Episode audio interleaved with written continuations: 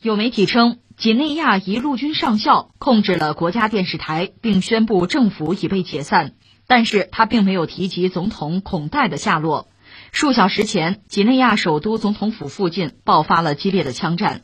这位陆军上校说：“我们将不再把政治托付给一个人，我们将把政治托付给民众。”他还补充说：“宪法也被终止，陆地边界现在已经关闭。”与此同时，社交媒体上出现了多张总统孔戴与持枪军人的合影。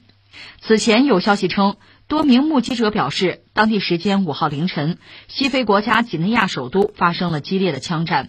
当地居民说，枪声出现在几内亚总统府、国防部所在的卡鲁姆区，持续约二十分钟。该区有一座军营。几内亚西非国家了，人口一千多万吧，一千三百一十万。这个国家应该说算是全球的最不发达的国家之一，就非常穷吧。它的经济呢，主要是农业和矿业为主吧。呃，虽然说农业为主，但是它粮食不能自给，工业方面基础就很薄弱了。但是有矿，呃，它的铝和铁矿，另外那个钻石、黄金，这都是有的，资源很丰富。另外，水利资源也相当的丰富。如果能够很好的开发利用的话，那这个国家就讲国计民生啊，其实是有很好的基础。那至于政治上，我们就不往远说了吧。在二零一零年呢。呃，他这个总统叫孔戴啊，孔戴是当选总统，从那时候到现在一直在做总统，而且他执政期间，几内亚的经济还算是在增长，持续增长，呃，政局也还算稳定吧。他当两届总统，想再连任第三届，但宪法不允许，宪法就是两届嘛，所以去年三月份呢修改了宪法，他改了之后就没有这个限制了。结果去年十月份他就第三次当选，但这次之后，国内开始出现一些反对的声音。有暴力抗议的活动，那么这次是由几内亚陆军发动的政变。军方话说的很好听嘛，就说你看，我们不再把政治托付给一个人，我们将把政治托付给民众。宪法也被终止，陆地边界现在已经全部关闭了。呃，一般说来，就我们了解，现在他那个总统孔戴吧已经被控制了吧，被叛军控制了。当然，也许你可以叫生死不明吧。在之前呢，实际上。在几内亚的首都爆发过冲突，就有枪声。按照之前就是孔戴他的总统府发的一个公告说呢，说在五号的凌晨呢是有特种部队，这个叛军本身是特种部队哈，是在首都克拉克里开枪，就制造混乱。但是总统府是有卫队的，也有国家这个安全部队吧，说击退了叛军，而且恢复秩序。但是现在看来呢，这话说的要么是出于安定人心目的说的假话，要么就是形势又发生了呃突变。总而言之，现在是叛军通过电视台，那先占领电视台，然后宣布成立军政府，一度是双方各执一词，就叛军和呃政府方面吧。那现在看来呢，叛军占了上风。呃，至于呃联合国这个层面，联合国秘书长古特雷斯是谴责这次政变，因为毕竟是军队夺取政权，这种政变。你推翻一个这个民选政府吧，啊，民选这个也遭到人们的质疑啊。但总的来说，用枪杆子推翻政府，这个宋联合国这个层面是不认同。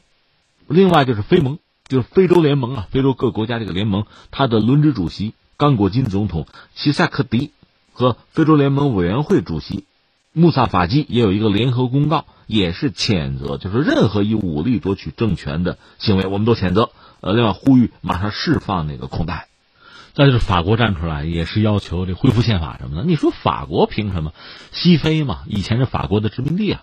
法国和西非国家关系比较密切，包括和几内亚，所以在法国人看来，这是人家那一亩三分地是这样。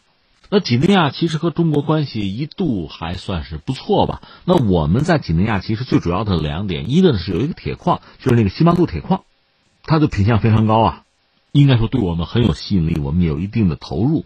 我看到过一个大约的数据，之前的一个估算说，因为我们铁矿石主要买，一个是买巴西，一个是买澳大利亚。这个西邦路铁矿大概相当于我们从澳大利亚买的铁矿石的六分之一，所以这个分量还比较重。呃，这是一个，再有一个就涉及到“一带一路”了。在“一带一路”倡议之中吧，这个地方确实是一个关键的节点，我们有相当的投入，主要是基础设施了，比如涉及到铁路、公路啊，包括建筑啊，还有一些矿啊。其实有时候你听到像几内亚、像非洲啊，可能脑子里会有一个就乱啊，比较乱，那个地方比较危险啊。其实是几内亚湾那个地方闹海盗呢，只不过几内亚就这个国家，几内亚共和国呀，它不在几内亚湾沿岸。说到几内亚这个名字很有意思，几内亚本来指的就是非洲撒哈拉沙漠以南，几内亚湾以北，整个地区就叫几内亚嘛。后来像法国、西班牙这些国家入侵，就殖民呢，所以产生了几个国家，什么几内亚呀、赤道几内亚、几内亚比绍这一系列国家。在这其中呢，我们现在说这个几内亚，几内亚共和国还算是历史比较悠久的。现在这个国家吧，百分之八十五是穆斯林。就算在法国，在法国你可以看到很多 非洲人吧，其中很多就是来自几内亚，他们关系确实比较密切吧。法国对几内亚的统治也得有半个世纪以上，当然法国文化在几内亚倒是没有留下太多的痕迹或者影响。当然，现在几内亚的官方语言还是法语，当然也包括当地部落的语言作为官方语言吧。因为你穆斯林肯定小时候就学阿拉伯语，而且谁啊？黎巴嫩人。操阿拉伯语的黎巴嫩人在几内亚占据着就是商业这个领域的半壁江山，阿拉伯语是很流行的。不过刚才我们说了很多西非国家因为历史原因吧和法国关系比较密切，这之间就是也闹过断交，就是几内亚和法国后来又复交。法国一直作为几内亚的一个主要的援助国。孔代当上总统之后呢，他访问法国得有十多次，你平均平均每年去一次啊。那现在发生了政变，所以现在你看，除了联合国、非盟以外，法国在第一时间表达自己这个立场吧。说到底，就恢复秩序啊。那孔代和法国人打交道时间也不短了，十多年了，是吧？再一个就是说到我们中国，因为中国有自己“一带一路”的倡议，也有我们自己在全球的布局和利益。其实有的时候你看啊，就是整个这个世界，你用不同的标准去划分它。你比如说，从这个商业利益来考虑，从市场来考虑，那些发达国家。那个市场当然相对是比较大的，需求相对是旺盛的，而且他们的购买力是强的。但是这样的市场往往是所谓叫红海啊，它不是蓝海，已经被无数人深耕，无数资本觊觎在这搏杀，所以中国的企业、中国的产品和服务，那必然也要杀进去啊，只不过要费很大的力气。那还有一些市场，新兴市场，甚至未及彻底开发的市场。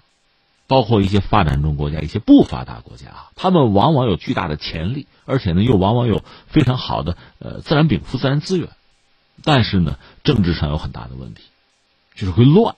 那你贸然的进入呢，如果不幸踩中了雷，那也是非常麻烦的。那现在我们看到中国发展到如今的地步吧，很多发达国家对中国，它是用一种复杂的眼神哈来观察你，因为它本身作为一个市场，你比如像欧洲也是哈。美国也是作为一个市场，对中国的企业、对中国的产品服务是很有吸引力的。但另一方面，他们出于这样那样的考量吧，是把中国作为一个竞争对手，甚至我们很多产品服务他们是敌视和排斥的。比如说五 G 和华为，这是为了他们自身的利益吧。可是，在一些呃发展中的不发达的国家，那中国的开拓也会非常费力气。说到底，一旦这些国家政局不稳，比如发生政变，那你前期的很多投入。